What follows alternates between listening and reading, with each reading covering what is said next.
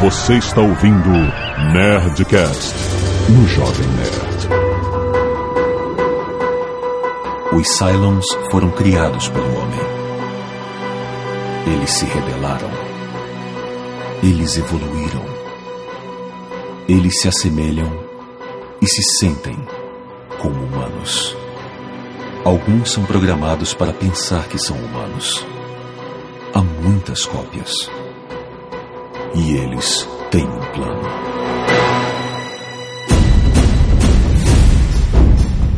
Landa, landa, landa, nerds! Aqui é Alexandre Antônio Jovem Nerd e eu tenho um plano. Aqui é Nick Ellis e eu inventei o Cylon. Aqui é Carlos Voltor e Starbucks pra mim agora é sempre mulher. Aqui é Cris Dias, eu vou confundir Starbucks com Starbucks. Esse programa eu quero. Aqui é o Android, eu entendo os Silônios. é claro, né, cara? Aqui é a Zagal e eu vou fazer de tudo pra transformar esse programa num programa inesquecível. Era isso que eu temia, cara. Muito bem, nerds, estamos num dos nerdcasts mais pedidos e aguardados da história do Jovem Nerd, rapaz. Finalmente vamos falar sobre Battlestar Galactica, a nova ficção científica na televisão que empolgou tantos nerds durante tantos anos, teve um final duvidoso que deixou a galera meio assim, ó, oh, será que foi bom? Mas a série permaneceu como um grande ícone de boa ficção científica e vamos discutir tudo sobre ela depois dos e-mails. Canelada.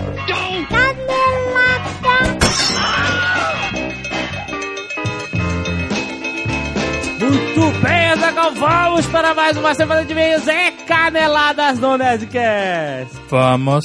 Aviso importante sobre este Nerdcast gigante.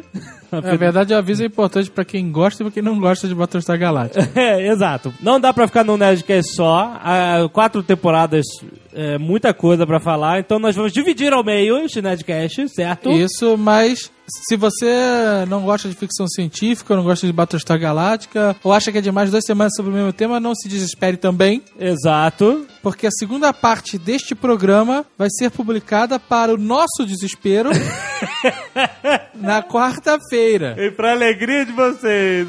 Exatamente. Então, na semana que vem, Todos mundo se dá bem. Novo tema. Quem gosta de Battlestar Galactica vai continuar. Eu que não gosto vou ter que editar mais um programa. Ah, que ridículo. Até parece. Você falou que, ficou, que gostou. Tá bom, vamos lá. Não se esqueça de retornar ao Jovem Nerd, checar o seu feed na quarta-feira para continuação desse programa. Sexta-feira que vem já é outro tema. Então, fica ligado. Volta na quarta-feira, segunda parte de Battlestar. E essa semana, recados quais são, Azagal, que temos que falar? Em primeira mão, falaremos de Tecnisa Ideias. Ah, é, está rolando no site Lambda, Lambda, Lambda, Nerds, Nerds, Nerds. Vai mudar, vai mudar. É, a gente botou, já faz algum tempo no site tem na- lá no destaque uma mega boga Promoção. promoção da Tecnisa que vale um iPad. Olha aí, o sonho de todo nerd. Os dois do- né? Ou da grande maioria que não é hater. Exatamente. A Tecnisa. Ela tem esse site que chama Tecnisa Ideias, Aham. que é um laboratório. Ah, Olha aí, a palestra do Campo Joga. Mas calma aí, calma aí. O que, que é a Tecnisa, cara? A Tecnisa é uma construtora, pô. Eu não Ah, acredito que ó. não tem quem não saiba isso. Agora eu entendi. Não, pô, tem quem não saiba, pô. É uma grande construtora, assim, altas obras, super acabamento. E eles fizeram um desafio para que nerds, leitores de vários blogs, dessem ideias de como melhorar moradias nos próximos anos, no futuro, daqui a 5 ou 10 anos. Quanto mais criativo, melhor. Exato. Mas é- é- não precisa ser, ah, os prédios têm que ter pilotis de 100 metros. Jetson, sabe? Pode ser coisas for real, que você realmente acredite que seja uma inovação. É, tipo, pô, você fala assim, caraca, ia ser tão maneiro se todo prédio, apartamento tivesse isso. Tivessem E- portas que abrem super rápido que nem Star Wars. É boa! Excelente, essa é uma boa ideia. São quatro blogs que estão nessa parada: o de Jovem Nerd, o Update or Die, a Casa da Cris e o Gizmodo. Isso. E aí é uma, tipo, rola, um, rola uma rixa. Ah, tudo, tem, tudo tem que ter lados. Tem que, internet. exato, né? Rola uma rixa saudável entre os leitores desses blogs. Qual vai ser o blog melhor representado na parada, entendeu? Quem é que vai ganhar? Vai ser uma ideia do Jovem Nerd? Vai ser a ideia do Update or Die? Da Casa Qual blog tem os melhores leitores? É, os melhores! Vocês são os melhores, estão ouvindo? Então é um desafio pessoal. Que é bem simples a situação. Se um leitor do Jovem Nerd não for escolhido, vocês, leitores, é que não foram bons o suficiente. Aham. E se um leitor do Jovem Nerd for escolhido, que eu acredito que vai ser pela categoria dos nossos leitores, É. aí a vitória é nossa. Ah, que ótimo! Win-win pra gente, né? Mas Eu dei a é- ideia da porta Star Wars. Ah, boa. Mas é isso, galera. Valendo um iPad. Não Olha. é só o- a honra do Jovem Nerd ganhar e você ser o representante, mas valendo um iPad. Participe, tem o link aí no post, tecnisaideias.com.br barra desafio. Vai até dia 25 de novembro, então corre, manda a sua ideia, manda quantas ideias você quiser, vai ser muito maneiro. Valendo um iPad. Olha aí. Ainda no ritmo dos recados, avisando com um pouco de antecedência, Aham. nosso querido amigo, autor internacional e amigo pessoal de Paulo Coelho, Eduardo Spor, Olha só. já foi, não sei se vocês sabem, quem tá no Twitter sabe, Aham. Ele já foi entrevistado pelo Jô Soares. É verdade, o. Fofo foi no Jô Soares, muito mega boga, e a entrevista dele vai ao ar dia 22 de novembro, e é uma segunda-feira, né? Exatamente. isso, sem ser essa, próxima segunda-feira já estamos avisando, porque se você é o daqueles que escuta Nerdcast atrasado. no exato. meio da semana, É, exato. então você aí não conseguiria ver. Já Então, tá sabendo. Então, coloque na agenda, Isso, porque a Globo tem que ter pico de audiência esse dia. exato, e, e Trending Topics no Twitter, que tal? Isso é interessante, né? Isso é maneiro, né? Qual vai ser o, o- o coisa? Dudu no Jô? Dudu no jogo. Não, que sacanagem. que mais de notícias e recados? Nerd Office Azagal está com tudo. Está bombando. Bombando Azagal, uma grande loucura da nossa parte inventar mais uma atração semanal, mas é isso mesmo. Agora está aqui pra ficar. Nerd Office Season 1, Episode 3 no ar. Fomos no Teleton, que maravilha. Uma, uma experiência inesquecível. Não vai falar mais, quem quiser saber que veja o Nerd Exato, Office. E tá tudo no Nerd Office dessa semana, que foi ao ar ontem. Toda quinta-feira tem Nerd Office. Assine o canal do YouTube, youtube.com.br Jovem Nerd. Dê joinha nos vídeos, que isso ajuda os vídeos a se espalharem pela internet, ter mais views, a, crescer, gerar mais receita, essas coisas todas que vocês fazem pra sempre ajudar a comunidade do Jovem Nerd. Não, eu acho legal, cara, que a galera realmente tá dando joinha Pô. massivamente. Foi, foi, foi joinha massivo, cara. E, pô, é muito bom, cara, muito bom. muito E bom. o joinha, por favor, seja honesto. Se você gostou, dá um joinha. Se Se não gostou, não precisa não dar joinha, só vai embora. É, vai embora. Mas tá aí, clica aí no post, tem um link direto pro vídeo. Aproveitando, eu quero dar um recado que tem alguma importância, mais pra nós do que pros nerds. Ah, Nós mudamos de parceiro comercial Ah. de varejo. É verdade. Durante muitos anos, nós trabalhamos com submarinos. Submarino. E vocês sabem, né? Vocês clicavam num banner e tal, e aí com qualquer compra que vocês faziam no Submarino, a gente ganhava uma comissão. Isso gerava uma receitinha boa pro site, pagava nossas contas, certo? Certo. E aí a gente trocou agora. Porque o submarino andou pisando em algumas bolas, não só com os parceiros, mas até com alguns clientes, certo? É, os blogueiros também estavam falando que, né, tava rolando uns atrasos aí nos pagamentos e tal. Mas isso até a gente relevava. É, mas isso aí ainda- rolaram é. algumas coisas com os clientes. É, exato. Então, Mexeu com o nerd, mexeu com a gente. Mas a Saraiva ofereceu um bom negócio. Né? Isso. Pra ter, como no- ter o Jovem Nerd como parceiro. Então, por que não? Estamos agora com a Saraiva. é claro que nós valorizamos nosso passe, né? Aham, claro.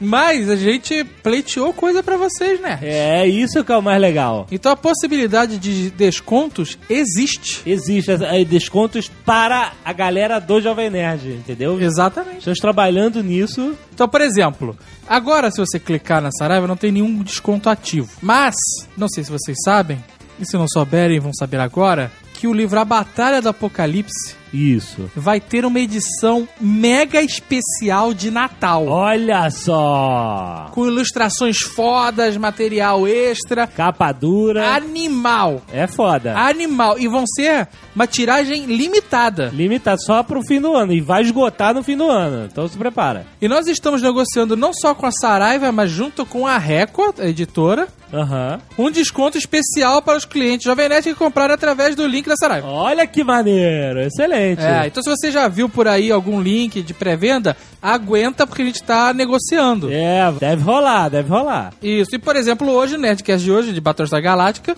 Isso. se você se interessou ou você já viu e quer ter o box, Já compre aí no link. manda ver no clique. no post na Saraiva. É Certo? bonito isso. E agora tem um, um botão da Saraiva na home. Sempre que você quiser comprar alguma coisa online e for comprar pela Saraiva, entra pelo Jovem Nerd que a gente ganha. Exatamente. Certo? Muito bom. Aquele mesmo esquema. O esquema é de sempre, só que agora outro fornecedor que está melhor na fita.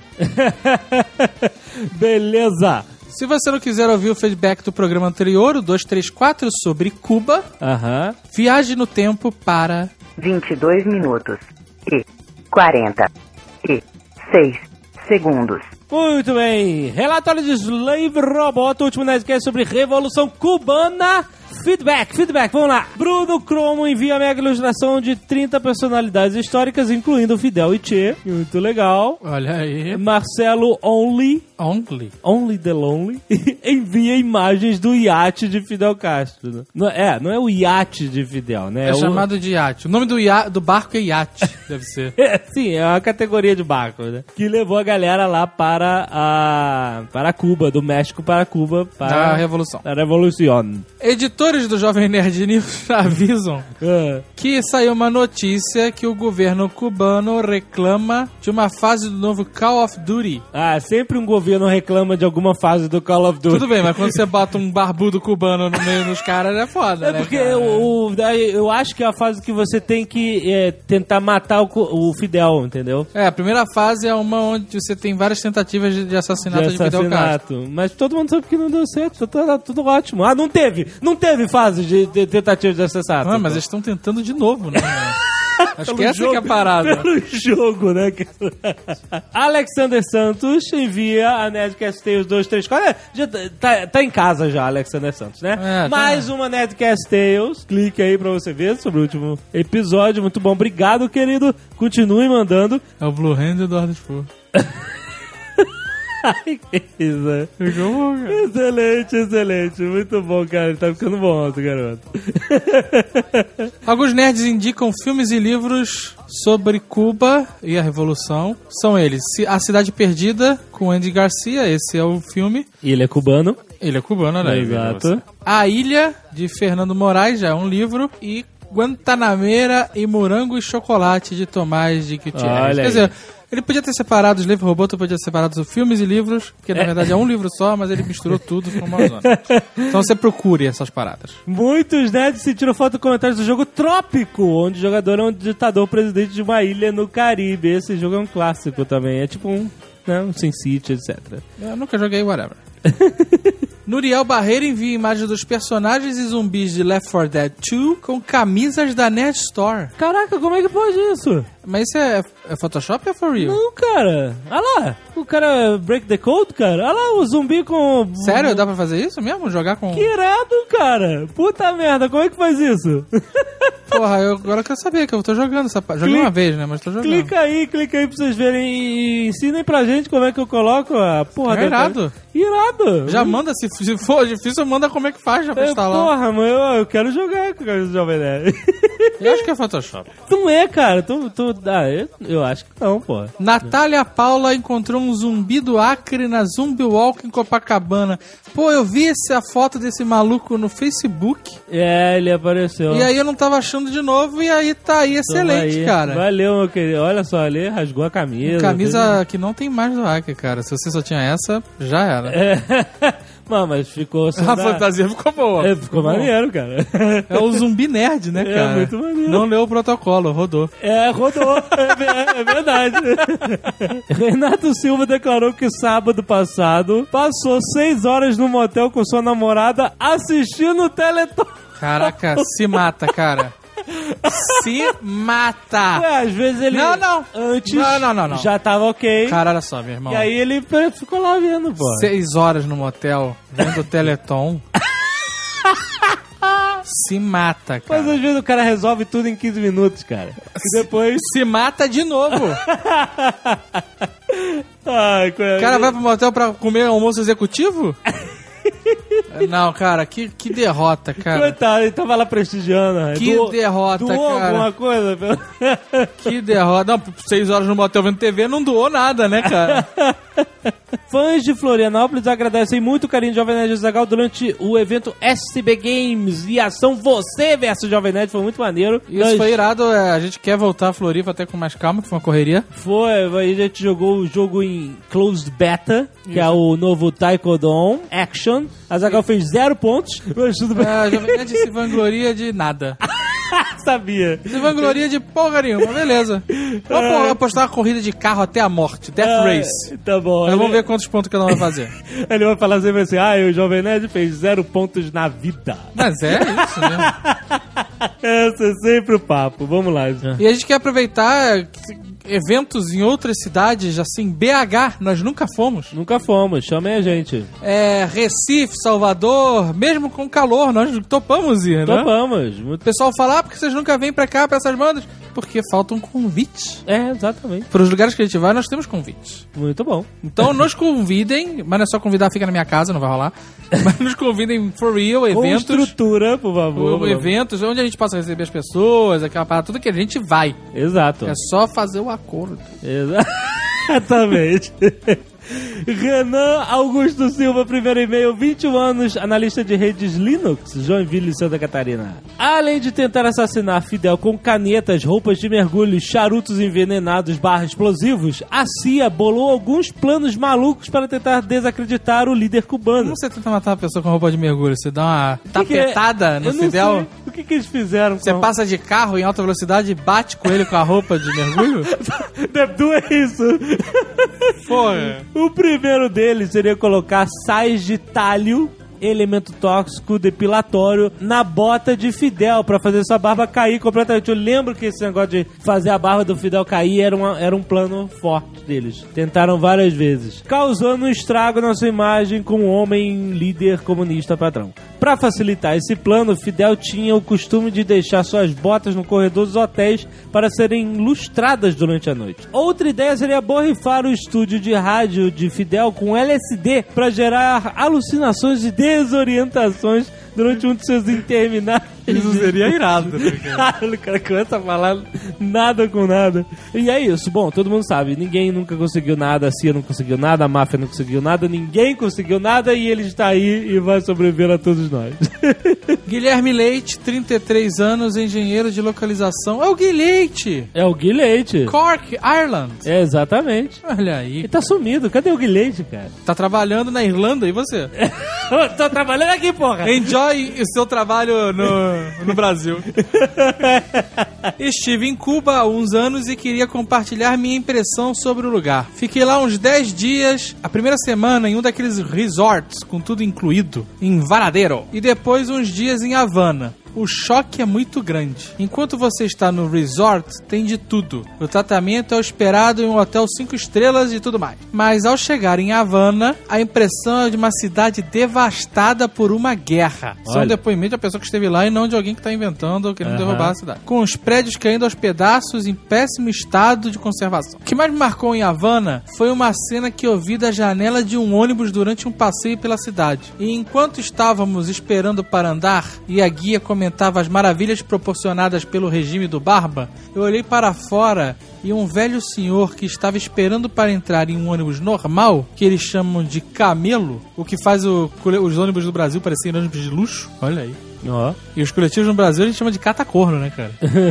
o senhor lá apontou pra ele, pro Guilhete, apontou pros olhos e fez um sinal com a mão, mostrando o povo em volta, como que querendo dizer para que ouvisse como realmente é a vida de merda do povo de Cuba. Olha que só. sinistro, cara. O cara deu um. né? Olha aqui em volta. Se se ligou, apontou assim, ó, olha aqui, dá uma olhada em volta.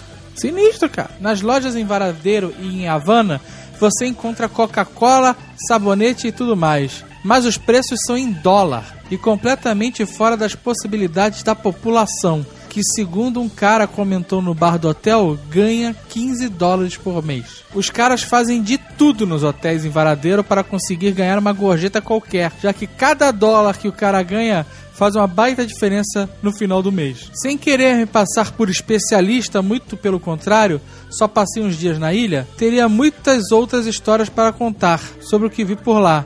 Mas esse coitado na rua foi o que mais marcou essa viagem. Olha só. E aí, já no embalo desse e-mail, Ah, eu separei um comentário que eu li no podcast Aham, do professor César Reis. aham. E ele diz aqui: os indicadores de Cuba, não vou ler tudo, né? Vou ler rápido que já tá gigante. Uhum. Mas os indicadores de Cuba são fictícios. E isso é muito ruim para o país. Fui médico voluntário em Cuba por oito anos, de 92 a 98 Olha aí. e de 2006 a 2008. O analfabetismo é realmente baixo, mas muitos adultos que conhecia tinham dificuldade de ler e escrever. Quanto à saúde, basta perguntar a qualquer médico que passou mais de um ano lá em Cuba como voluntário. É precária. Olha que choque. É, e o cara foi médico voluntário? É, cara, e porra, né? Os equipamentos são em sua maioria da década de 70. Algumas vacinas distribuídas datam dessa época também.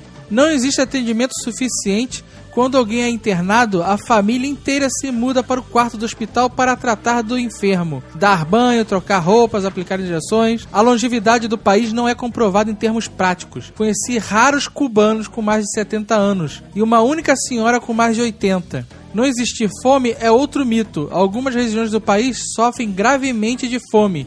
Isso é tratado como um problema de Estado. Mas desde que os gordos incentivos soviéticos pararam, Cuba não tem conseguido se manter. Várias vezes dividimos nossa comida com aquelas crianças magras. A falta de informação dentro de Cuba é tão grande quanto fora.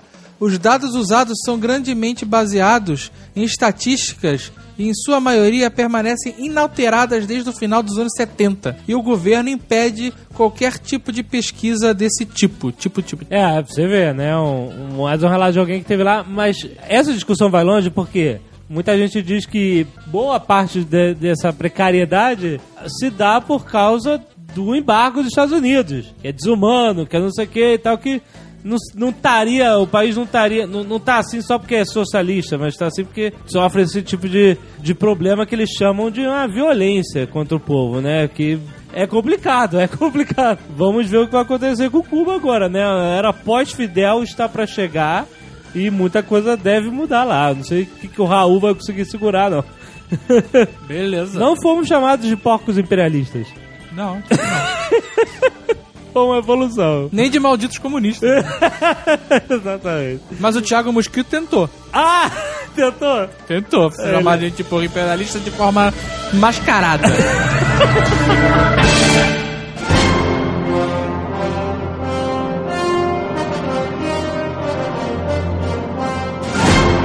Battlestar Galáctico é uma série antiga. Essa era uma merda foda. lá do final da década de 70 a gente vai mencionar, mas assim, a gente quer falar mais é da série nova. Mas Android, você viu a série antiga? E, pô, Eu também vi, pô. É, todo mundo aqui acho que viu, Eu né? vi alguns episódios no TCM. é, eu também. O Starbuck era o cara de pau. É, do Esquadrão Classe A, é verdade. o que eu tenho em mente é que Battlestar Galáctica antigo, antes dessa série nova aparecer, era motivo de piadinha. Era, era motivo de chacota. Não era bem assim, não. não, pelo amor de Deus, você Ela tem que comparar na época Ah. em que foi feito. Eu pô. sei. Ah, não, isso não, eu sim, sei. isso sim. Na época que ela foi feita, ela, ela levou muita influência do Star Wars, né? Muita E foi uma influência não, série. foi bem assim. É, foi bem Vamos chupado. ganhar um dinheiro em cima desse negócio aí. Exatamente. É, tanto que a- as Vipers, é, né, são as X-Wings sem asa, né? É, eu vou quase. dizer pra vocês, os Silônios são Stormtroopers cromados. Exatamente. Exatamente. Ah, pelo amor de Deus, a ideia que eles tiveram é muito boa. Uma, uma frota é, fugindo de um inimigo que simplesmente chacinou com planetas inteiros. Sim, Essa muito ideia legal, é genial. A ideia é Isso ótima. A força, a força da série nova também é essa ideia original. Pra televisão daquela época, a série é muito bem feita. Não, não tô falando de efeitos especiais, eu tô falando de história, porque, por exemplo, Star Trek é mais antigo, mais tosco ainda, mas é memorável até hoje. O fato é que um cara chamado Ronald Moore, o cara que trabalhou bastante como escritor em Star Trek Nova Geração, Voyager, etc. Trabalhou com o Brandon Braga, essa galera que arruinou com Star Trek. É, eu ia falar isso, mas tudo bem, porque, porque na minha aqui pra não causar polêmica também. Mas bom, ele trabalhava lá porque sempre foi um nerd, sempre gostou de ficção científica e tal, e de repente, lá início dos anos 2000, ele veio atrás do projeto de revitalizar o Battlestar Galactica. E antes, né, tinha rolado o Richard Hatch, que era o era o Apollo, Apollo. a série original. Ele tava com um projeto de ele pegar a série e produzir, tipo, do bolso dele ele pagou um, um piloto, um trailer, é, Battlestar Galactica The Second Coming, Aham. e que era bem a expectativa que fãs tinham sobre retomar uma série. Que o Richard Hatch, assim como os caras de Star Trek, frequentava o circuito de convenções nerds e dava palestras em cima da glória de ter sido personagem. Então ele falou: ah, tá bom, vou fazer uma série que continua, sei lá, 20 anos depois, isso aqui aconteceu. Sim, sim. Ele ia ser o Apollo ainda. Exatamente, ele ia manter o Apollo personagem, velho. trazer todos os atores, tantos atores quanto ele conseguisse, aquele esquema que o fã espera. Ai, vai retomar a história, vou reencontrar com meus personagens. E aí tem um trailer no YouTube aí, tipo, vergonha ali total. É, o problema é que a- é, essa tentativa dele era a série dos anos 80 querendo ser passada já no início dos anos 2000. É, Aham. exatamente. E era o É. que os fãs diziam que o que queriam, né? Provando aquela máxima lá do Henry Ford, que se você perguntasse para as pessoas o que elas queriam de um carro, elas iam dizer um cavalo mais rápido. Os caras, ah, não, vai ser legal, vai ser legal. Aí, ah, sei lá, quem é que é o dono dos direitos da Galáctica Paramount? Ele falou assim: não, galera, relaxa que eu tô fazendo uma parada aqui muito mais legal. Com o Ronald Moore, a gente vai dar uma repaginada, reimaginar a série. Aí os fãs caíram de pau em cima. Ah, isso é um absurdo, vão estragar com a série, uma série tão boa, com tantas coisas legais. nananana. E aí lançaram a minissérie original que explodiu a cabeça da galera, realmente reimaginando numa visão né, século XX, pós 11 de setembro, blá blá blá. 21. É, pós 11 de setembro. Tá ficando velho, hein? Maneiro é que eles, eles chamaram o, o Richard Hatch pra fazer um papel na, na série nova. É, né? rolou meio cala a boca, né? Não, É. E aí ele virou o Tom Zero, que é um personagem importante na história. As of this moment, we are at war. Action stations. So say we all. Interessante é que o Ronald Moore escreveu um artigo para a revista Scientific American apontando o que, que ele queria mudar, o que, que ele queria trazer de diferente para ficção científica na TV. Uma das coisas era evitar os clichês, porque ficção científica, como qualquer outro gênero, tá cheio de seus clichês. Então ele queria evitar viagem temporal, controle mental, poderes divinos, aquela baboseira de papo tecnológico de você inventar palavras que não existem para tentar explicar a rebiboca da parafuseta do futuro, entendeu? Pô, só de não ter viagem do tempo, o cara já revolucionou. Ele queria manter a ciência num tom realista, palpável para os nossos conceitos, evitar os estereótipos de outras séries e, e- e fazer um estilo de edição totalmente focado no realismo. Pra você ver, todas as cenas externas de batalhas no espaço, elas são filmadas, entre aspas, com a câmera de mão, com a câmera handheld, né? Eles dão aquele zoom tremido na, na batalha. O próprio som não tem uma grandiosidade sonora de raio laser no espaço, esse tipo de coisa. Ele filma tudo como se você estivesse assistindo a CNN, né? Então você tá totalmente É, inserido naquele universo. O realismo, né, é uma coisa que impressiona muito na série. Ele tem que partir pro fantástico, porque estamos falando de uma série que vai ter batalhas de caças espaciais, etc. Mas ele eliminou o raio laser, ele vou, vou trazer só balas de projéteis, mísseis, explosões, é, como nós conhecemos. As próprias naves tinham um conceito de inércia, então a nave conseguia andar de costas e tal. Exatamente, não é aquele negócio do- da aerodinâmica do avião, né? Que nem no Star Wars, né? A nave soltava seus jatinhos, de repente o caça virava de costas, fuzilava o inimigo. O que o Stallone faz no Cobra. e depois voltava. Quer dizer, então, bem interessante, bem palpada na, na realidade da, da navegação espacial, né? Como funciona a série. As of this moment, we are at war. Action stations. So say we all. As pessoas que não conhecem a série, eh, já vou falar, nós vamos mandar spoiler do início ao fim. Então, se você em algum momento se interessar e achar que quer ver, para de ouvir e vai ver. Eu acho que se você não viu a série, desliga agora, vai ver a série e depois escuta. Cara, se você não viu a série, meu irmão, se mata e vai ver essa Não, série. pra que isso? O cara tá Olha só. Se você não viu a série, você tá comigo. Fica aqui do meu lado que você tá bem, meu irmão. do início é uma série pós-apocalíptica. É uma série de sobrevivência, cara. Porque você tem a- aquela relação de homem-máquina, né? A série antiga mesmo, né, tratava os Cylons, eram os robôs malignos. Aquela velha história, aquele velho clichê, né? E nessa série, o que que eles... Como é que ele re- remontou essa ideia? Ah, sim, a gente criou realmente os Cylons, os robôs, eles se voltaram contra a humanidade, teve uma guerra e eles sumiram. Houve um armistício. Aí eles já criaram um novo conceito. Eles, eles se isolaram. Eles ficaram 40 anos lá, ó, na deles, sumidos. É, o primeiro novo conceito já foi logo a coisa dos Cylons terem sido criados pelos humanos. Que da série antiga, os Também. Cylons eram uma raça alienígena. Aham. Eles tinham sido criados por outras pessoas. Exato. Mas então, quer dizer, ele já cri- ele criou um novo conceito. E aí o que acontece? Logo no início da série, os Cylons voltam. Ele introduz o conceito de que existem novos Cylons que são iguais aos seres humanos. Existem os robôs, que eles chamam de torradeiras. E existem agora Cylons que são iguais aos replicantes do Blade Runner. Eles não são robôs, não são androids. Eles são gente, eles são Eles são biológicos. totalmente distinguíveis de pessoas, entendeu? Inclusive, se você fizer uma, uma autópsia, você vai encontrar, vai encontrar nada. Você não vai saber, exatamente. Eles são exatamente iguais, criados biologicamente, só que eles têm ainda a questão da programação mental, né, cara? Então, é, existe uma diferença básica entre humanos e Cylons no início, que é isso. Mas Os- peraí, os Cylons, eles não têm vontade própria individual? A princípio, não, mas você começa a descobrir isso ao longo da série, que sim. Que É. os Cylons começam a cada vez ficar mais parecido com os humanos, inclusive nos sentimentos deles, nas crenças religiosas deles, que eles acreditam em Deus. Principalmente nós aqueles que interagem com os humanos. É, quando eles viviam afastados, eles eram uma coisa bem é, colmeia, meio vespeiro, assim. Era aquela, quase que aquela consciência única, apesar de ser separado, mas era assim. Era quase um Borg. comunismo, é, um comunismo soviético, uma coisa Borg, assim. Mas à medida que eles vão convivendo com os humanos, até eles se afastam e tal, né? E aí eles vão, aquela velha história, é, po- pode até chamar de um clichê. Eles vão ficando mais humanos, vão entendendo, vão, vão compreendendo a natureza humana e começam até a almejar e invejar a natureza humana. Ah, eu e- quero saber o seguinte: você tem os Silônios humanos, né? Vamos dizer assim, que é É. aquela mulher loura e tal.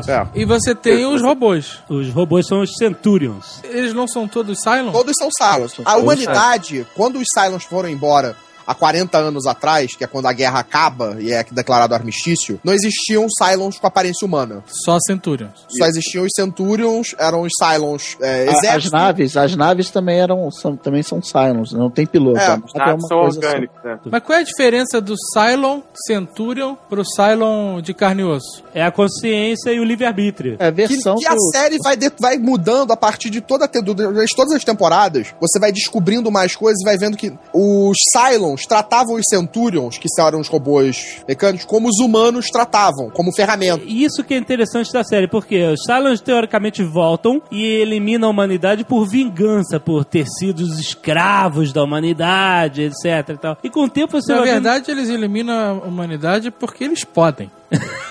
também. Nem Essa vingança. Tratam a coisa como um expurgo do passado, né? Pra nós podermos evoluir, eles têm que morrer. Exatamente, exatamente. E aí você vai vendo que não existe diferença dessa relação dos Cylons entre si, como existia com os humanos e os Cylons. Os Cylons tratam os robôs como androides, como droids, como serventes, como os escravos. Faça isso, faça aquilo, e eles obedecem como qualquer máquina, né? Um dos aspectos interessantes dessa série é a evolução da mudança de pensamento daquele que era uma máquina programada para se tornar humano. At- Até o momento que você pergunta assim: quem é que é mais humano do que quem nessa série, entendeu? Exatamente, cara. As of this moment, we are at war.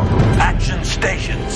So say we all. Aí você pergunta, ah, mas o que é o futuro da humanidade? Ninguém sabe a princípio, porque a humanidade está dividida entre 12 colônias, 12 planetas colonizados. Cada planeta é o nome de um signo do zodíaco. É a religião que predomina. É uma religião politeísta é, com conceitos gregos. Eles já acreditam em Zeus, em Apolo, Atena. Atena. Né? Esses são os deuses, os senhores de Kobol, que seria aquela a primeira colônia, o planeta que originou a raça humana humana, Kobo. Eles não falam de terra. Kobo é tratado como se fosse o paraíso, é da onde surgiu a humanidade, da onde É, é surgiu o todos Éden, eles. né? Onde os deuses criaram o homem. E de lá partiram para as estrelas. A palavra Kobo, inclusive, vem do persa e significa paraíso. Exatamente. Ah. Tudo a ver. Eu, eu acho lindo isso, cara. Eu acho lindo você colocar isso na TV, porque eu acho que em matéria de ficção científica na TV, eu nunca vi a inteligência artificial discutindo religião. Eu É. já achei isso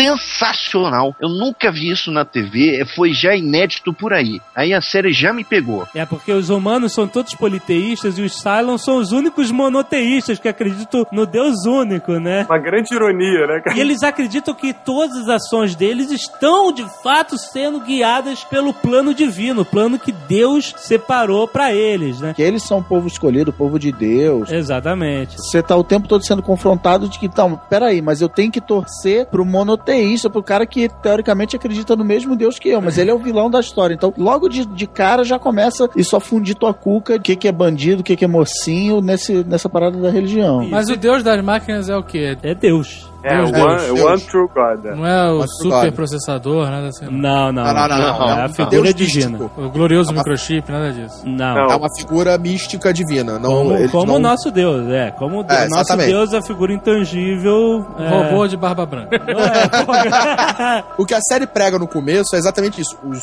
Cylons humanos, né? Vamos dizer, os Cylons com aparência humana, eles passam a se tornar humanos a partir que eles têm essa crença, eles acreditam em Deus, eles É, acreditam que serem um povo escolhido. Nem todos. O que a gente sabe no começo da série é isso: que eles acreditam num Deus. Na verdade, a destruição da humanidade é o caminho pra evolução deles. Mas, cara, destruição de alguma coisa é sempre caminho pra evolução.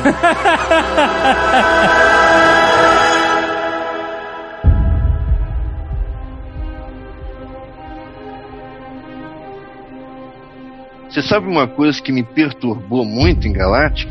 É aquela sensação de paranoia e claustrofobia. Nossa, aquilo me causava mal, cara. Tanto é que quando a série terminou, cara, eu- nesse instante eu. "Ugh", Respirou, né? eu, eu respirei porque eu tava me sentindo preso junto com eles naquela lata horrorosa É, enferrujar. porque diferente de Star Trek, que todo, todo episódio eles chegam em algum planeta, né? E descem no planeta e interagem e tal. Por mais apertado que seja o cenário de papelão do planeta, É. é, você está você tá num ambiente natural, né? E no Galáctica não, você tá praticamente todos os episódios dentro do cenário, dentro da lata, dentro da nave, né? Então, realmente é claustrofóbico o negócio. O que a gente tem que falar de Galáctica é sobre o assunto principal da série e não é conflito homem-máquina, não é humanos versus Cylons. São os conflitos internos da humanidade. É o que acontece do início ao fim desta série. Os humanos têm muito mais problemas entre si do que eles têm com os Cylons. Apesar dos É. Cylons deles estarem fugindo e tem aquele perigo de morte, os conflitos humanos são interessantíssimos. É isso que colocou essa série em discussão. É isso que levou o elenco a fazer uma palestra na ONU sobre isso, entendeu? Todo o elenco de Battlestar Galáctica e o Ronald Moore na ONU falando sobre isso, cara. E onde é que você já se viu isso, né, cara? Cara, então, só pra falar um pouquinho desse negócio da ONU, isso é uma das coisas mais impressionantes que eu já vi, cara. Porque o Edward James Olmos, falando lá na ONU, para todos aqueles delegados da ONU lá, porra, ele incorporou a dama, cara. Ele fala umas coisas muito É. maneiras. Depois vocês botam o vídeo aí, porque realmente é foda. Mas, Mas é, o que, que ele fala de impressionante? discursa bastante sobre essa divisão étnica que a gente tem hoje em dia de, de separar a humanidade por raças, né? O latino, o negro, o branco, o asiático. Só existe uma raça, né? Que é a raça humana. E ele fala bastante sobre isso, a série fala, fala bastante sobre isso também. E é bastante emocionante o, o discurso dele, porque tinha um monte de jovens e lá e ele, ele tava querendo tirar esse estigma da cabeça da- das pessoas jovens antes que elas cresçam pensando errado, que nem a maioria de nós. Termina com ele falando So say well! e todo mundo repetindo. Cara, é muito maneiro. arrepiante. É foda. O conflito humano na série não é étnico, não é religioso, é idealista. Idealista e político, né? Exatamente. E como toda boa série de ficção científica, como todo bom trabalho de ficção científica, não fala sobre o futuro ou uma galáxia muito distante, fala sobre o presente. Exato. Então tava bem no, no meio do governo Bush. Você vê claramente que vai ser melhor para todo mundo se o governo tomar uma determinada decisão. Mas não dá, por sei lá qual motivo lá do contexto, mas aí os caras vão dar uma burladinha no sistema, Exato. dar uma trapaceada e dá certo. Então, será que valeu a pena? Será que não valeu a pena? Aí sei lá, uma temporada depois, aquela decisão que eles tomaram volta pra ferrar com eles, que, ah, bom, você fez um pacto comigo, então agora eu vou te cobrar. Então, assim, é bem... É, então, deixa eu da dar sociedade. exemplos. Por exemplo, a primeira paranoia é justamente quando eles descobrem que os Cylons agora se parecem com humanos e são indetectáveis. Então, a primeira paranoia rondando a frota é quem é um Cylon? Quem É. de nós, qualquer um de nós pode ser o Cylon. Principalmente quando eles descobrem o conceito dos, dos sleeper agents, né? Os, os agentes adormecidos. Os Cylons que foram programados para achar que são humanos. Exatamente. Eles acham que são humanos, eles têm memórias implantadas e ninguém e, ele, e eles mesmos do nada podem ser programados e ativados pra fazer alguma coisa. A menina bota uma bomba, explode todo o reservatório de água da, da galáctica, eles ficam sem água, ficam fudidos e tal. No final do episódio, a mesma Cylon que destrói o reservatório de água pra ferrar com a Galáctica é a mesma que descobre Água. uma fonte de água pra salvar a Galáctica. Exato. Então a mulher vive nesse conflito, porque de repente entra a programação, pá, ela vira robô e faz o que a programação manda. Mas o que? Ela atende o telefone constante de nota. não, né? não, do nada. Acontece do nada. Tá na cabeça dela, entendeu? Tem, né? E aí já começa a alegoria de sair do armário. Eu, eu sou Cylon, mas eu tenho meus sentimentos, eu gosto das pessoas, isso e aquilo. Então, por que, que eu sou considerado um ser inferior? Não vou sair do armário, não vou me demonstrar como Cylon. Isso vai até final da série. que Ah, e, é, é pessoas- interessante isso, porque já, já puxa meio que o macartismo, né? Aquela caça do comunista. Ah, eu vou dizer que você é um Cylon, eu vou te denunciar, né? Tu é um Cylon, maluco. Aí vão, prendem o cara. E o cara, não sou Cylon, porra. E eles Aí, não têm como é saber. E eles não têm como saber. Então aí a série já começa nessa paranoia foda, né? Mas cara? a dama tava bem, bem quietinho na conveniência dele, né? Como assim? A questão é que o Adama conhece muito bem o teste VoIP Camp. Ah, sim, conhece. Não aplicou por quê? Não, tem. essa Na é a minha verdade, pergunta. Por que, que não pegou a maletinha dele cheia de origami empoeirado Cara, e começou a- a, fazer o Eles teste? criam o teste, mas assim como no Blade Runner, o teste é inconclusivo. É, inconclusivo. É, exatamente. Exatamente. O- E é o- muito interessante notar que ele deixou de fazer origami e começou a montar caravela. As of this moment, we are at war. Action stations.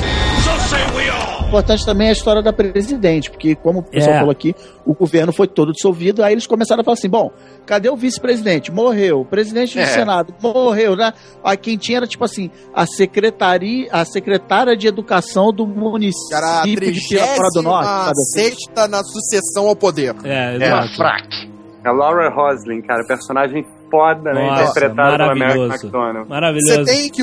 Os dois principais, os dois âncoras da série, né? As duas âncoras da série, que é o a Dama Isso. e ela, e a Roslin. Eles são o- centro Não, da e, série. e ela é um personagem daqueles que é algo que acontece na nossa vida. Você tá vendo tua vida, de repente, pum, você tem uma responsabilidade gigante. O que, que você vai fazer? A mulher era professora, meu irmão. Secretária É, de é. Educação virou presidente do que restou da humanidade em uma missão louca de, de ah, encontrar um lugar que é mítico com uma, um- uma, uma raça inteira de, de inimigos querendo matar, destruir todos vocês, E entendeu? ela reclamando que tava com câncer, achando que isso era o máximo de problema que ela tinha. que- Exatamente, ela- exa- ela- exatamente isso que torna a personagem tão especial. A personagem estava morrendo. Meu Deus, eu tenho câncer, minha vida acabou, que merda, tararau. E agora, olha a missão que ela tem. E, e aí, esquenta a rivalidade entre o governo civil e o governo militar, que na situação em que eles estavam, teoricamente, tinha que assumir todas as rédeas. E aí fica aquele negócio, não, não, mas nós não podemos abandonar conceitos da nossa sociedade.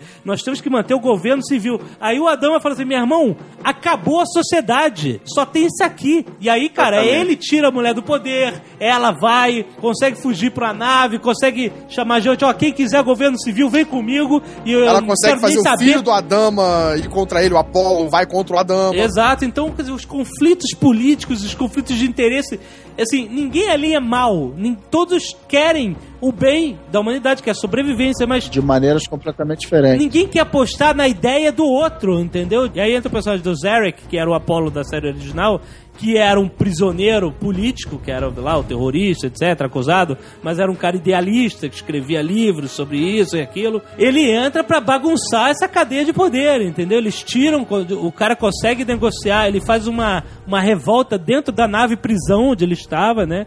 Ele É. consegue anistia pros crimes dele. Era nave prisão, tinha também, né, tipo assim, muita metáfora também com, com o mundo atual, que tinha nave, sei lá, de mineração, de, Aham. de- que era assim, operário, né? Vamos lá, o sindicalista do ABC, né? sim, sim. Coincidência ou não.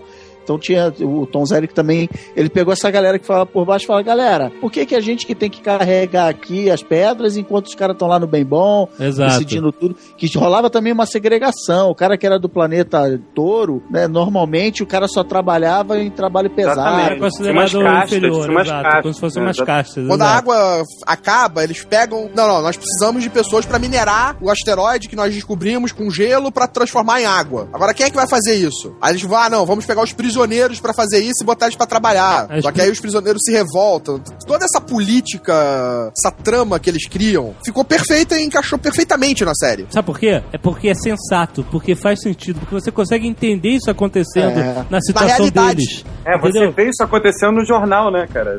É, exatamente. E aí você começa a entender que essa série não precisa ter holograma, não precisa ter raio laser. A série não é sobre isso. Pode Cara. falar no telefone com fio, cara. Tô interessado na trama política. A série tá simplesmente sendo um espelho do, do mundo que a gente vive hoje, entendeu? É, e Então- ela fala de coisas que a gente lida todo dia, tipo direitos humanos, né? Terrorismo. Exatamente. A, a tortura, cara. A tortura rola na série. Então é uma série, A porra. ponto, de, a ponto de rolar coisa na série e a galera questionar o Ronald D. Moore falando assim: Ah, você fez isso porque o Bush fez isso aquele. Não, cara, eu escrevi esse roteiro tem seis meses, um ano. Eu nem sabia que isso ia acontecer isso agora, mas parecia que ele estava escrevendo quase que em tempo real com, com a guerra do, do Oriente Médio. É, e, e a gente consegue colocar isso bem em foco no início da terceira temporada. Ah, e sim. eu achei o melhor momento da série. Eu vi gente na época criticando: olha, terceira temporada é meio ruim porque eles esqueceram dos Cylons e ficaram fazendo um julgamentinho entre si. Eu falei: caraca, meu irmão, essa Pô, a foi o terceira melhor temporada é uma das momento melhores. da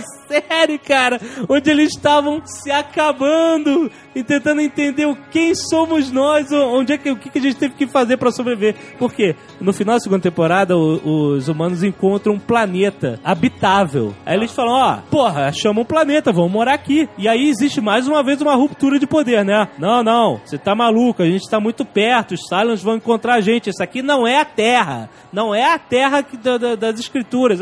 Ah, vá pro caralho com as escrituras, tu vai ficar acreditando nessa merda, entendeu? É, qual era por que, que o planeta era interessante? Porque era um planeta de merda, a atmosfera era- não era perfeita, não tinha vegetação, o planeta era fudido. Só que ele tava numa região que escondia a posição deles dos Cylons. Teoricamente. Né? Teoricamente, né?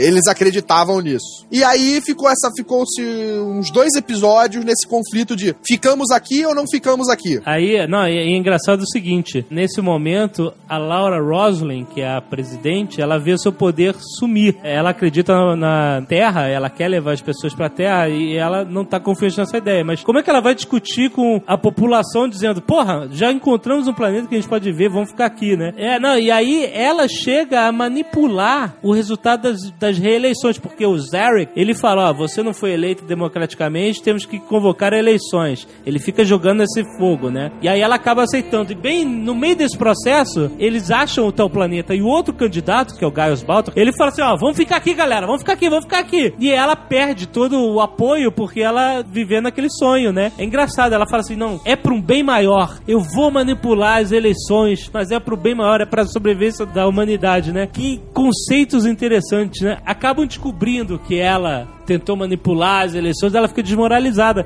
E eles vão de fato morar naquele planeta, né? Dá um ano e os Cylons chegam. Aí termina a temporada com os Cylons chegando. Fudeu, pegou todo mundo. E o, a dama que tava em órbita tem que fugir. Porque, porra, ficava ali e ia ser todo mundo obliterado. né? Nessa época você já tinha a segunda Battlestar, já tinha aparecido também. Mas aí a galera foi morar e depois de um tempo se acomodou, né? Se acomodou, todo mundo se acomodou. Os Cylons, eles chegaram com outra mentalidade. Eles falaram assim, ó, não queremos mais matar vocês. Eu vou, ocupar aqui e a gente vai viver em paz, nem que seja na porrada. Um campinho de concentração básico. Então mas- ele, é, a colônia vira um campo de concentração. É, porque o que, que aconteceu? Nesse ano que se passa, a Battlestar esvaziou. As pessoas desceram, os pilotos Tava todo mundo desceram. ferrado lá na- nas naves, ninguém mais aguentava morar dentro de nave, né? Tava cada um num, num fudido de um lado. Então, É, na hora que eles têm o planeta, pô, é natural que eles- todos eles queiram. Existem algumas pessoas que ficam. O, A- o Adama, ele volta pra nave porque ele não, não, não se sente confortável morando lá no planeta. Eu não me sentiria, cara. Eu ia me sentir, sei lá, com a bunda de fora o tempo inteiro, cara. Mas é exatamente o que ele sente. É isso aí. Aí o que acontece? A, a Galáctica e algumas naves elas conseguem fugir e a galera que morava no planeta, Vira maior escravo. parte dos personagens, fica escravizada lá. E aí que interessante, cara. A humanidade cria um grupo de insurgência. Enquanto os Cylons estão lá querendo forçar a ordem, amizade, ele- né? ele- Vamos- eles começam a convocar humanos para serem a força policial dos Cylons, da integração Cylons humanos, né? Ou seja, humanos pra escrotizarem outros humanos. E os insurgentes, que, são, que são chefiados pelo Coronel Tai, um dos personagens mais espetaculares, o segundo em comando Mais do Adama. todos. O cara foi torturado pelos Salas, os Salas arrancaram o olho Perdeu fora um dele, o cara ficou fudido. Eu falei, caralho, vamos acabar com esses filha da puta, vamos, não vamos dar paz pra ele. Ele vira o, o- o comandante de uma insurgência que chega ao ponto de promover bombardeios suicidas, cara. Na hora que os policiais humanos vão se formar, eles mandam um cara lá pra se explodir, cara. Os mocinhos da série, Mocinhos, cara. Que exatamente. coisa ousada, que, que conceito ousado os caras colocarem isso na televisão americana. Nós somos os mocinhos. Eu entendo e eu aceito que o cara vá lá se explodir. Não, e na- depois de 11 de setembro, é foda, é, né? exatamente. Olha, assim, olha, amigo de Cylon é inimigo da humanidade, então tu vai morrer, meu irmão. E é contado de um jeito que você fala, não, tá certo, é a única chance Tá que eles têm. É, exato. Né? O que, que eles vão fazer? Eles não têm arma, eles não têm capacidade de derrubar o governo Cylon, eles estão vivendo sob domínio. O que, que eles vão fazer, né, cara? Eles vão tentar desestabilizar as estruturas daquele governo, cara. É muito, muita piração, cara. Você vê isso. Vai dizer que isso não é revolucionário na TV americana. Totalmente. Vai dizer que Totalmente. não é. Cara, toda essa parte política eu nunca vi tão concentrada e tão bem amarrada quanto em Battlestar. É, é, não, é impressionante. Aquela porcaria de seriado chato pra cacete, chato pra fraca. Lá em Washington com o Charlie Sheen, Ah, West o Wing. Martin Sheen. West Wing. West Wing, o pessoal ama de paixão, tem gente que tem orgasmos com aquela porcaria. Eu acho Battlestar muito mais educativa, muito mais brilhante e muito mais assim é, é, é, é, pra eternidade. É. Isso sim é que funciona, e não aquela porcaria. Excelente discussão política, excelente. Com certeza. É, o americano se vendo como um terrorista, como vocês falaram, pronto, já por si só, já é uma série que ficou. Exato. Que fica pra história, poxa. Fez pensar, né, cara? Por que, que os caras falaram na ONU, cara? Porque quem é que tá certo agora? Quem é o criminoso de guerra? Como é que a gente vai entender e amar esses personagens? Fala do controle da mídia também, como a dama tentava controlar o rádio interno, A mas aí o, é, É. o Tom Sarek faz uma rádio, o, o Gaius Baltar também faz uma rádio pirata, é, que o ponto, né, o vencedor que conta a história, assim, ele, ele, ele passa por tudo isso. Ah, e, o mais, Cara, e, o- essa, e esse só o início da terceira temporada, porque aí tem realmente, como você falou, a, a cena do resgate, quatro, né, É, o quatro terceiro meses episo- é o terceiro episódio da terceira temporada, é que que é espetacular. o, o, o Adama consegue reunir as suas forças e, e consegue descobrir o momento certo, ele entra em comunicação é, com os insurgentes, lá com o Tai, É. E ele chega e ele executa a manobra Adama, meu irmão. Como o Cardoso. Cara, puta É, que nomeou. pariu, cara. Essa é a melhor cena já feita na televisão. De... o cara precisa. Essa série é sensacional. É porque assim, quando a nave não, não vai pro hyperspace que nem no Star Wars, ela, ela, ela dá o jump, ela salta desaparecendo, né? Faster than light. É, e aí ele precisava lançar os caças, as Vipers, dentro da atmosfera. E, e ele não podia aparecer no espaço e mandar as Vipers, porque os caras iam se preparar todos. O que, que ele faz? Ele me dá o jump dentro do- da atmosfera do planeta e começa a soltar a Viper enquanto a nave tá caindo, meu irmão. Nave tá caindo, queimando a atmosfera e o cara. Vai pra tudo quanto é lado. Quando o cara chega a 300 metros do chão, o cara jump. Aí só fica aquela poeira aquele ar, né? E aí você levanta da cadeira e. Puta que pariu, as que Vipers pariu, cara. escrotizando os Cylons, cara, pra tu cotelado. Assim, puta, E também é porra. importante falar isso. A gente tá falando de discussão política, religiosa, filosofal, blá blá blá. Mas é uma série de ação. Tem cenas É. de batalha praticamente todo episódio. Tem tiro, tem morte, explosão, tem Tem porcaria toda. porradaria, né, cara? Tem tudo. Cara, e essa eu, eu tenho que bater palma pro Bear McCreary, que trouxe uma trilha sonora de Hollywood de filme pra televisão, cara. Os caras estão trazendo efeitos especiais de filme pra televisão e esse cara, Bear McCreary, trouxe uma trilha sonora retumbante, é, repleta daqueles taikos, aqueles tambores gigantes japoneses, que elas representam aquela força, potência da Battlestar Galáctica, né? Então quando o cara entra na atmosfera, porra, meu irmão, é de Tem você levantar da cadeira, cara. Isso é a série, Azagal. Isso é a série, cara. É uma parada, entendeu? Você pensa bastante, de repente bota pra fuder totalmente a ação, cara. É, É. muito sinistro. Mas o Azagal já dormiu, tá tranquilo. As of this moment, we are at war. Action stations. So say we all. Interessante que depois disso, aí começam os grandes conflitos internos entre eles, né? Quem viveu na merda sob ocupação Cylon, acha que quem tava lá quatro meses no espaço tava no bem bom, entendeu? E aí agora que eles estão de volta com o poder político, eles começam a formar o grupo, os insurgentes, o Tai, o Chief lá, a galera que era master motherfucker dos insurgentes, começam a julgar quem Galera eles do acham mal, que né? ajudaram os Cylons. Faz uma milícia, né, cara? Exatamente. Uma milícia pra pegar. Tem o, por exemplo, tem o Tenente Felix Gaeta, né? Que, é, que foi, trabalhou no, no gabinete do Balta. É, né? que era tipo o primeiro assessor do Pô, Balta. irado. Exatamente. Esse aí foi o, é, o, é, é o alvo tipo- número um dos caras. Eles começam a- pegar as pessoas que eles acusam. Você foi um colaborador Cylon. Você tá julgado, vai ser condenado. Eles botam o cara no airlock, abrem e jogam o cara no espaço. É assim, julgamento sumário, né? E aí o, e o Tai, ele, ele se torna um personagem mais interessante ainda porque ele tá cheio de ódio. Porque É, quando porque- ele tava preso, É, isso. a mulher dele começou a dar pros Cylons. É. Aquela É. vagabunda, aquela Vagabunda. vadia. Ela começou a dar pros Cylons. Pros robôs? Porque, assim, os, não, É, não, Cylons não, pro- humanos, né? pro Mas Cylon são oito só. Mas eles têm cópias. Mas deu pra um só que era. Caralho, cara. Não Eu é, é, o mesmo são- Irene, né? Cara, tem muitas cópias. Não, olha só. É, tipo, é milhares de cópias Deixa eu cada um. explicar, deixa eu explicar.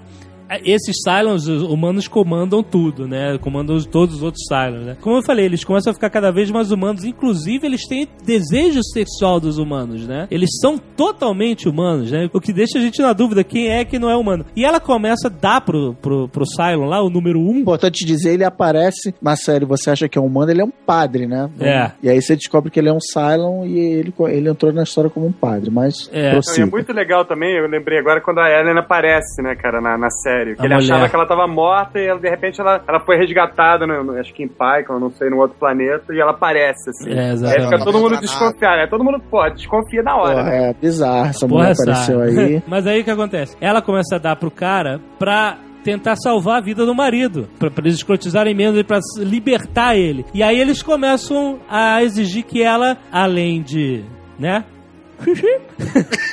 ela forneça informações sobre os insurgentes. Querem que ela forneça mais do que ela já estava mais do que ela fornecendo. estava É. fornecendo, Não exato. só ela. E quando os insurgentes descobrem, e aí o, o Tide já tá libertado e tal. Ah, porque, peraí, peraí. Ela falou, vou dar pro Cyborg, número um, Aham, pra soltar meu marido. Isso. Aí soltam o cara. Aí solta o marido e ela continua. Ela, ela não viu que o cara saiu da prisão? Ela tá sendo Ela obrigada a colaborar com os caras. Ou ela virou, tava gostando? Ela virou informante, né? O marido dela era um velhote, birita pra caralho. A Viagra devia estar faltando né, no espaço sideral. Aliás, olha, faltou tudo naquela nave. Faltou água, faltou comida, faltou combustível, energia, mas não faltou birita, né, compadre? Tem É, birita do fabricavam. início ao fim dessa série, cara. Todo O mundo... bar tá sempre aberto. o, bar, o bar tá sempre aberto, né? Cara, tem uma, a hora que eles estão fazendo bebida, que eles escondiam as coisas, Ai, ai. eles estavam fazendo bebida a partir de combustível. É, exatamente. Exatamente. Quando os insurgentes descobrem que ela era uma informante Cylon, eles falam pro Tai: Olha, é melhor você lidar com isso, senão a gente vai lidar e vai ser muito pior. E a mensagem tava clara, né, cara? É uma cena fortíssimo. Ele tem que envenenar a mulher dele, cara. Senão eles iam, sabe, torturar a mulher, fazer tudo, escrotizar a mulher. E o Tai, como líder da insurgência, como ele não podia concordar com isso, né? E aí ele é obrigado a matar a própria mulher pra salvá-la de um destino terrível. E a essa altura, a terceira temporada da, da série já tava mais do que provado o quanto ele amava aquela mulher. É, quanto ele cara. passou, quanta roubada ele se meteu por causa dela. E o cara vai ter que E o matar a cara, mulher. caraca, cara, isso transformou ele num personagem espetacular, cara, cheio de ódio, com o olho arrancado, de tapa-olho, os Cylons tiraram tudo de mim, tiraram até a minha mulher e fizeram eu matar a minha mulher. Porque como é que você vai dizer pros caras que os insurgentes estão errados em querer matar a mulher que era informante dele? Ah, não, já que era sua mulher, tudo bem, né? Não pode. Quem é que tá certo, quem é que tá? É uma situação impossível, cara. E o cara é colocado nessa situação. E ele chega julgando todo mundo, colocando todo mundo na porra da, da airlock. E a temporada vai culminar com o julgamento de um outro personagem espetacular, que é o Gaius Baltor, que a gente não falou até agora.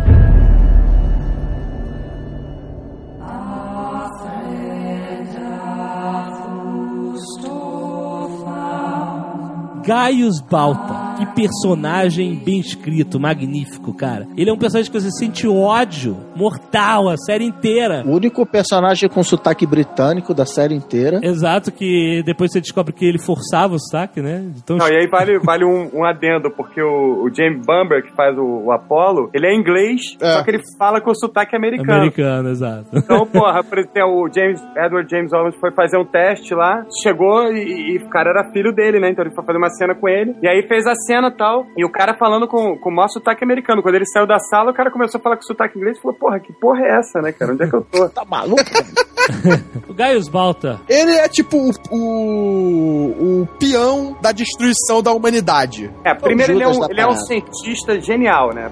Vamos começar por aí. Ele é um cara É. inteligentíssimo, né? Excepcional, famosíssimo por ser esse cientista foda. É, o homem mais inteligente do mundo, aquele negócio, né?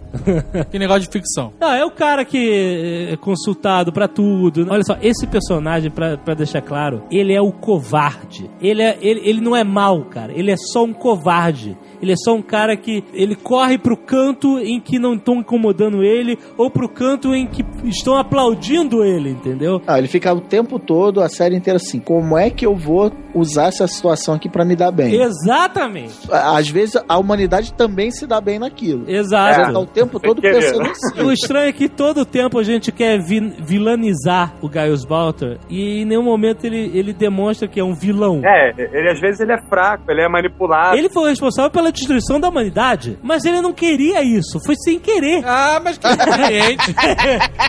Esse que é o problema, entendeu? Ele, confiou na, na, numa pessoa errada. né? Ele confiou- começou a, a comer a gostosa, a gostosa falou assim: ah, me deixa eu acessar o mainframe de defesa da humanidade. e ele, porra, o que, que essa gostosa vai fazer? Vai vender um segredinho pra alguém e tal, whatever, vai ganhar um dinheirinho. Não existe sentimento de traição nenhuma do Balta. Não, não. Só vai saber de traição. É, Na hora que Era... ele vê a bomba caindo. Ele sabia que ele tava fazendo merda. Mas ele É. não achava que era uma merda tão grande assim. Ele dá acesso às informações Exatamente. meio que por fora, querendo Ah. impressionar ela. É, ele fala, poder ó, ó, olha só o que, que eu posso fazer. Olha o poder que eu tenho. É. E Olha aí, como eu sou uma pessoa importante. e aí ele fica com essa culpa de eu destruir a humanidade. O cara trocou a humanidade por uma chave de... Exatamente. É, exatamente.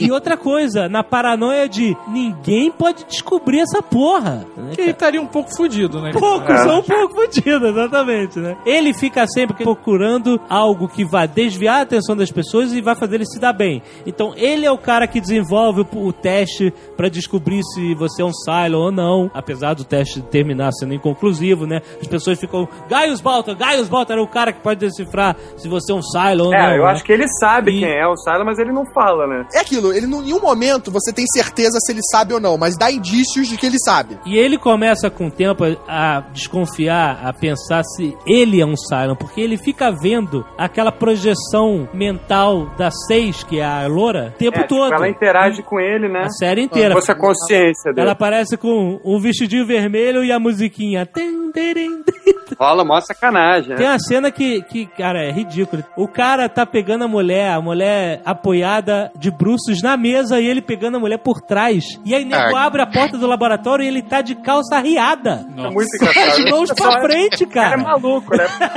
Completamente louco, cara. Rola uma sacanagem na cabeça dele. Não, mas ele, É. e ele O faz. cara, o cara é nerd mesmo, né, malandro? E, e ele tem as sensações de que tá com ela. Exato, ele sente É, tudo. né? esse ponto, é, esse, esse da série se tornou um- uma dúvida, né? Saber o que que era isso, o que que tava acontecendo É, com ele. o que que é Porque isso? ela salvou a vida dele. né? Por que que ele vê ela? Por que que ele tem essa interação com ela? Ela falava as palavras certas no ouvido dele pra ele repetir, se dar bem, entendeu? Então É. isso é- era, era- tinha uma interação forte com ele. Então ele vai indo pra lá e pra cá, conforme a maré, pra ele se dar bem. Então ele consegue ser eleito presidente das colônias lá no final da segunda temporada. Ele é o cara que fala, ó, vamos todo mundo morar nesse planeta aqui, New Caprica, vai dar certo. E ele fala isso simplesmente porque é o que as pessoas queriam ouvir. E como as pessoas já sabiam que ele era um cara famoso, ele dá, né, o pão a quem tem fome. E ele se dá bem com isso. As pessoas aplaudem, olha, Gaius Baldur e tal. E aí quando os Cylons chegam e escrotizam e ocupam o planeta, ele era o presidente interino, né? E se rende. ele se rende. É a primeira coisa que ele se faz, Ele se óbvio, a covarde, né? E a humanidade passa a vê-lo como o colaborador mor dos Cylons. né? O cara que assinou tratados de morte, de execuções de seres humanos. Ele assinou, mas com uma arma na cabeça dele. Os Cylons falaram, vou te matar se você não assinar, você é o presidente. Porque os Cylons tentavam legalizar tudo via Gaius Balta, né? Ah, Depois que o Adama re- resgata todo mundo... Mas ele resgatou todo mundo. Ah, não menos ficou a galera ninguém. que morreu no combate. não, teve né? uma galera, é, tem muita gente que morre. Não tem ninguém que tava pescando e quando voltou não tinha mais ninguém, nada? É, não tem rio. Não o tá, planeta é inóspito. Era muito ruim, cara. O planeta era tipo um, des- é, um deserto. Talvez tenha ficado um cara lá. Ó, presta atenção no que eu vou falar. Ah, E aí o cara teve que aprender a morar no deserto. ah. E aí foi comendo melange. O Nerdcast errado. Mas não era, não era um planeta é, de deserto de dunas de areia nem nada, não. Era só inóspito. Mas vamos lá. E aí, a temporada, como eu falei, culmina no julgamento a humanidade versus Gaius Baltar. É legal porque você fala a humanidade e aí são só 40 mil pessoas. É, exato. É, na verdade, aí já era bem menos, 40 mil pessoas. Nessa temporada já tava, acho que, uns 38. É, vai Não, e, na, e né? na sala da presidente, ela tinha um quadro branco onde ela anotava a população da, da humanidade e todo dia ela riscava, ah, morreu, puta, nasceu uma criança, que legal, a esperança. E no- nos créditos iniciais da série, eles atualizavam o número. É, Esse cada número vez menos. aparecia a cada início de episódio. As of this moment, we are at war. Action stations.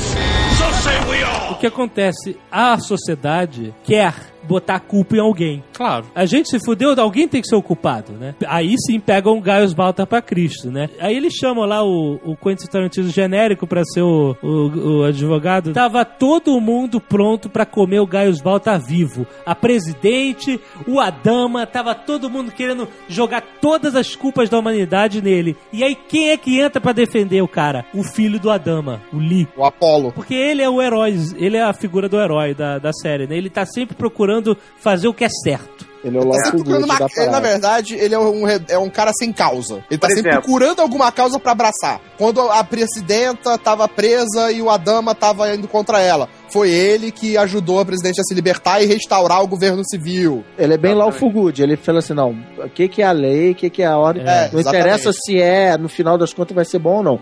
Eu vou obedecer a lei, porque se a gente não obedecer a lei, fudeu, acabou a sociedade. É, exatamente. Ele é praticamente uma antítese do Balta. Exato. E aí É. ele decide defender o Baltar e o pai dele fica puto, né? Ele fala: meu irmão, você é moleque! Tá fazendo isso só pra me afrontar. E aí ele vai, tira as insígnias de, de militar dele, joga na cara do pai, toma aí essa porra, precisa dessa merda, eu vou defender o que é certo, Eu caralho. nunca quis ser piloto, quis sempre ser advogado que nem meu avô. É, exato. Aquela porra toda. Mas ele defende com que argumento? Cara, é aí que é o impressionante, cara. Com todos os argumentos. O cara é brilhante. É uma cena brilhante porque ele joga no tribunal todos os erros de todo mundo que tava lá.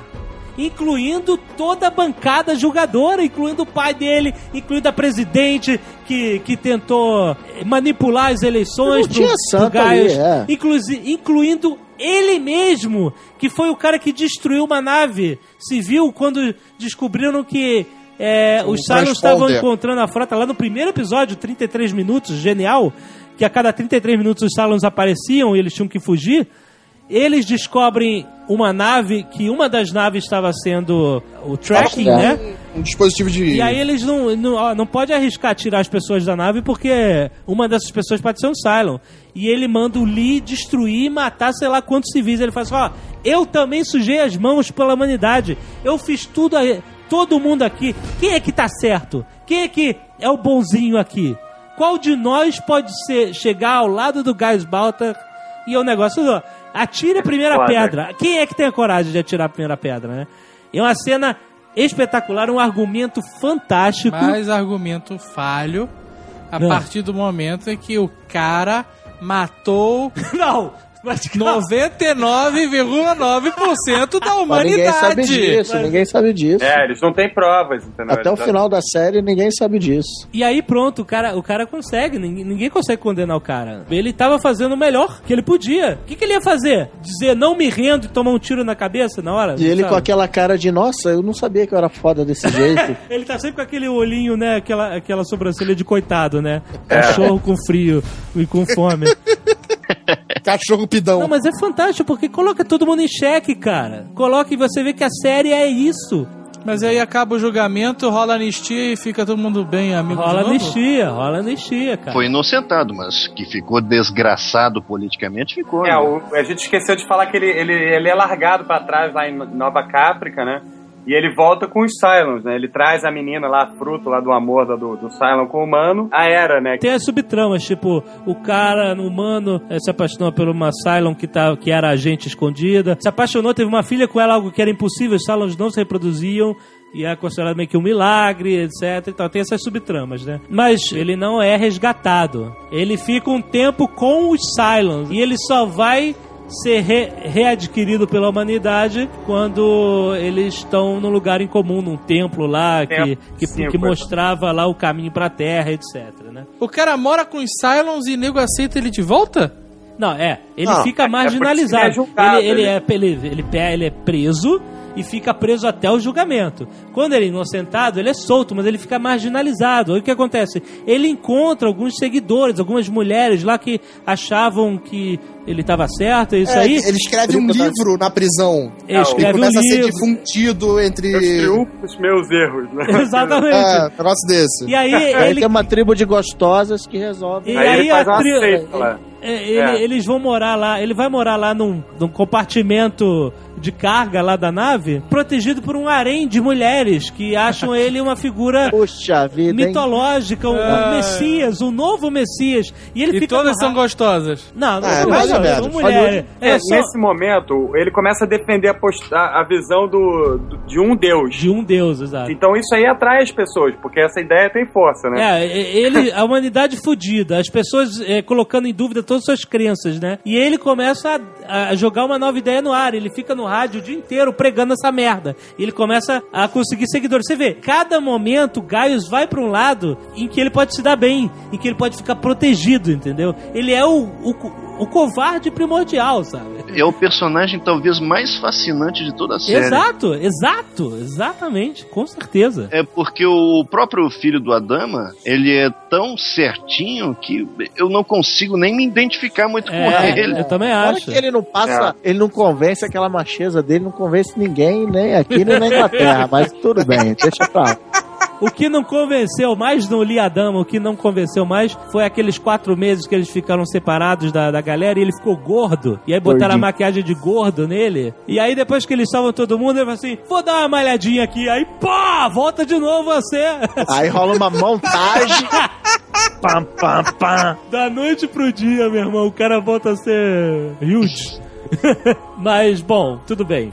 Quer dizer, eu tô falando, ele é um personagem bom pra trama, mas ele não é um personagem que a gente se identifica, exatamente. O Adama é um personagem forte, mas que tem erros, né? Acertos É, e erros. né? Ele é cinzento. Quando na segunda temporada chega uma outra Battlestar, que é a Pegasus, tem um conflito de poder absurdo, porque na segunda temporada chega uma almirante que era um posto acima dele. E aí, por exemplo, o Adama já tava burro velho de fugir dos Cylons, né? A mulher chegou botando ordem na casa. Ó, eu sou superior, eu tô tomando controle da frota. E o Adama falando assim, ó, essa merda não vai dar certo. Mas a mulher veio da onde? É, Do mesmo jeito, ela tava no espaço e conseguiu sobreviver. Encontrou a frota, entendeu? ela tava fazendo um upgrade no sistema, então o sistema tava desligado. Eles conseguiram sobreviver ao ataque inicial e escaparam. E aí começa, como ela é um, ela tá tomando controle da frota pela patente militar e o Adama desaprovando os métodos dela e ela sabe que ele tá desaprovando, isso culmina num outro episódio espetacular em que um manda matar o outro. O Adama fala pra Starbuck, olha, você vai entrar na ponte de comando, ela confia em você, você vai pegar essa pistola, vai botar na cabeça dela e vai puxar o gatilho. Isso, enquanto o Almirante Kane manda um cara Mandando o cara matar o Adama, caralho! Como os Cylons tinham feito na- lá no início pra matar o Adama. Então você fica puto. Pô, os Cylons tentaram matar o Adama, botaram a gente filtrado. Ele, anos depois, fala: Não, vou fazer a mesma coisa. Ele usa o mesmo truque. né? Caraca, É. e você roendo todas as unhas dessa tensão. Caralho, meu Eu tô irmão! roendo até agora, Que cara. foda, puta que pariu, né, cara? E acaba que as duas missões são abortadas no último segundo que o cara tava puxando a arma pra atirar. E quer dizer, você vê, a série é toda permeada desses vai e vens políticos. Então, como é que você vai dizer? O Adama, ele sempre o cara que tá fazendo o que ele considera o melhor pra humanidade, né? Mas ela também tava fazendo o que ela considerava o melhor, teoricamente, né? Resumindo isso tudo, o que as pessoas querem é o melhor pra humanidade, né? É, menos o Gaius Balta, que, que é o melhor pra ele. É, mas o resto é todo mundo cheio de boa intenção, né? o inferno tá cheio, né? Exatamente. o inferno tá cheio de boa intenção.